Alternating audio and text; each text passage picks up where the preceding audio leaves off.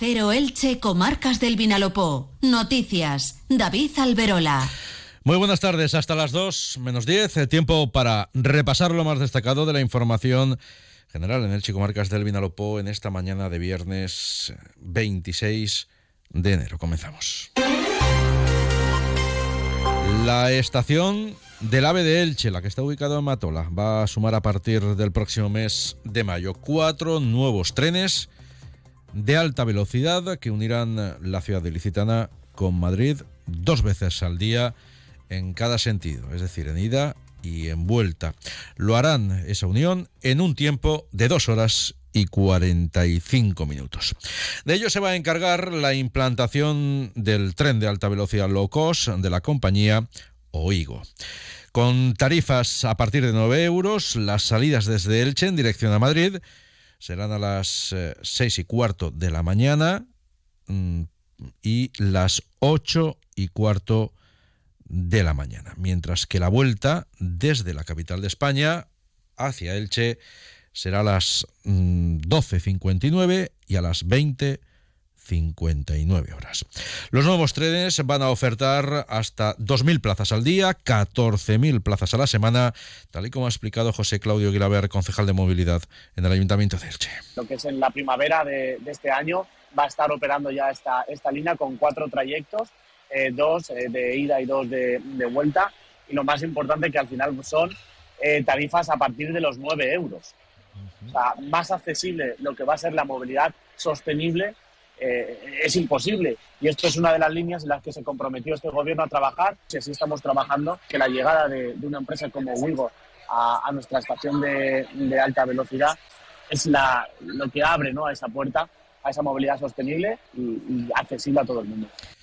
El concejal de movilidad se ha expresado en esos términos tras la firma en Madrid, en el marco de la feria FITUR, de un convenio entre el ayuntamiento y la compañía ferroviaria. De esas rúbricas se ha encargado el alcalde del Che, Pablo Ruz, y la directora de la compañía ferroviaria, a quienes escuchan en estos momentos. Nos reunimos en julio y ahora firmamos este acuerdo que va a permitir que WeGo, como ustedes bien saben, tenga parada fija y permanente en la ciudad de Elche. Son en total dos viajes, eh, dos venidas y dos vueltas de Madrid a nuestra ciudad que queremos que se convierta, ojo, en la playa de todos los madrileños. Y lo decimos con toda la contundencia.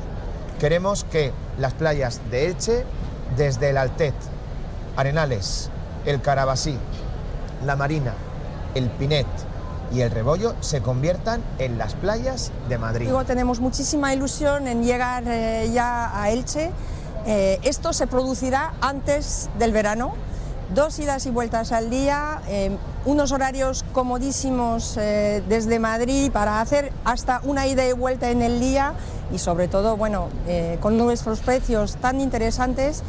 La puesta en marcha de las nuevas líneas conlleva para el Ayuntamiento de Elche la necesidad de incrementar el servicio de transporte público hasta la estación del AVE de Matola, desde el casco urbano, así como complementarla con una mejora de los accesos por carretera y la búsqueda de servicios complementarios. Además, eh, el concejal de movilidad Claudio Guilaber ha señalado que desde el equipo de gobierno se va a seguir trabajando, ha dicho, para conseguir que el destino de esos trenes a Madrid sea la estación de Atocha, aunque se reconoce que no será tarea fácil conseguirlo. En Madrid hoy se afronta el tercer día de la Feria Turística Fitur. Es la jornada en la que se está despidiendo al visitante profesional y en la que se va a comenzar a dar la bienvenida al público en general, que va a ser el protagonista durante todo el fin de semana en el certamen. Con ello, los municipios de las tres comarcas del Vinalopó, que están presentes en la feria van a dar un giro a sus estrategias de promoción, incorporando actividades dirigidas eh, también a un público más familiar.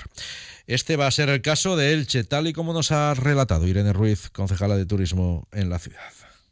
Y vamos a tener, por ejemplo, otro tipo de ofertas como las que nos va a ofrecer el MUPE. Eh, se vienen distintos monitores y paleontólogos del Museo Paleontológico de Elche para ofrecer aquí talleres. También vamos a ofertar eh, degustación de productos. Cambiamos un poquito esa, oferta y la convertimos en, en algo mucho más para el público en general. Más asuntos. El presidente de la Generalitat, Carlos Mazón, ha insistido hoy en la necesidad de ampliar eh, el aeropuerto Alicante-Elche Miguel Hernández eh, con la dotación en el mismo de una segunda pista. Lo ha hecho durante el foro Somos Más del periódico Las Provincias que se ha celebrado en Valencia y esto es lo que decía Carlos Mazón. El aeropuerto del Altet merece una segunda pista, porque otros aeropuertos como el de Málaga tienen una segunda pista y pueden competir y nosotros no. Y eso no puede ser, porque el único aeropuerto internacional de Europa sin conexión ferroviaria y sin segunda pista es el aeropuerto de Alicante-Elche Miguel Hernández. Y la consellera de Justicia, Elisa Núñez, eh, ha estado hoy en Elche y ha reclamado al Ministerio de Justicia, es decir, al Gobierno Central, la dotación de los recursos humanos que acaben con los programas de refuerzo de personas de personal en los juzgados de la ciudad, también del resto de la comunidad, dando la estabilidad definitiva a los mismos con personal eh, fijo en esos puestos y no que con personal de refuerzo. Escuchan a Elisa Núñez. En este momento ustedes saben que eh, la competencia de otorgar nuevos juzgados en el ámbito de la comunidad valenciana no depende de nosotros, sino que depende del Ministerio de, Justicia, en este caso del señor Bolaño. Y para, el año, para este año lo que se ha dotado ha sido en Elche un juzgado de los sociales y nada más, con lo cual desde la Consellería lo que estamos haciendo es exigir que se nos dote no solamente de esos juzgados, sino también de los medios personales que necesitamos a través de plazas estructurales, porque no queremos seguir funcionando con refuerzo, que son simplemente parches. Necesitamos que se nos dote de las plazas estructurales que verdaderamente necesitamos. La consellera de Justicia ha realizado estas declaraciones antes de inaugurar en el Centro de Congresos de Elche una jornada organizada por el sindicato CESIF en la que ha participado Samuel Vázquez, presidente de la asociación Una Policía para el Siglo XXI, que ha impartido una ponencia titulada El modelo policial en España y su transformación. La jornada ha sido clausurada por Rafael Cantó, presidente autonómico del CESIF, y ha contado con la participación también de Martín Alvarado, coordinador autonómico de seguridad en el sindicato CESIF en la comunidad son imbatibles. Ford Explorer, el 4x4 automático híbrido enchufable de 7 plazas, número uno en ventas en Estados Unidos.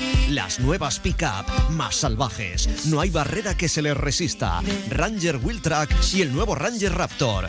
Ideales para disfrutar de la ciudad y la naturaleza. Mustang Mach 1, el deportivo icónico más vendido del mundo.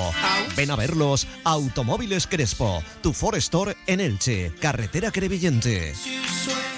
Onda Cero Elche, Comarcas del Vinalopó. 102.0 FM. Compromís per Elche ha presentado en Les Corts una proposición no de ley eh, para que la Generalitat detalle un plan de inversiones extraordinarias que cubra la deuda de 43 millones de euros que la Administración Valenciana mantiene con la ciudad por el pago de los terrenos eh, que ahora mismo ocupa la Universidad Miguel Hernández. Eh, el grupo de compromiso en el Parlamento Valenciano defiende que es una deuda histórica que debe de revertir en la ciudad tal y como eh, se comprometió el anterior eh, gobierno autonómico de PSOE y la propia Compromís en el pasado mandato. Sin embargo, con la llegada del Partido Popular al gobierno del Ayuntamiento, también al de la Generalitat, se ha asegurado que esa deuda conocida como histórica está saldada, dicen, con la inversión proyectada para la dotación de un tranvía entre Elche y el parque empresarial. Lester Díez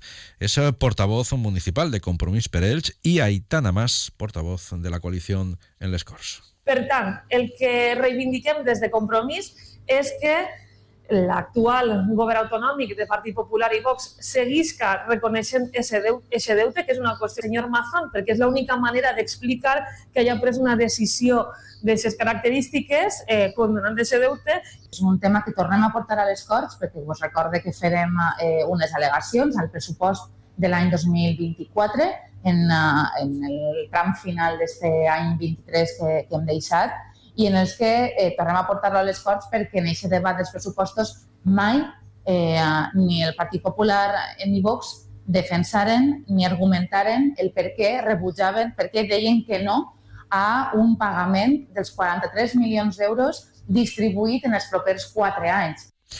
Más asuntos. El Ayuntamiento de Elche va a comenzar el procedimiento de regularización de viviendas construidas en suelo no urbanizable, tal y como dicta la Ley de Ordenación del Territorio, Urbanismo y Paisaje de la Comunidad, que se modificó en el año 2019.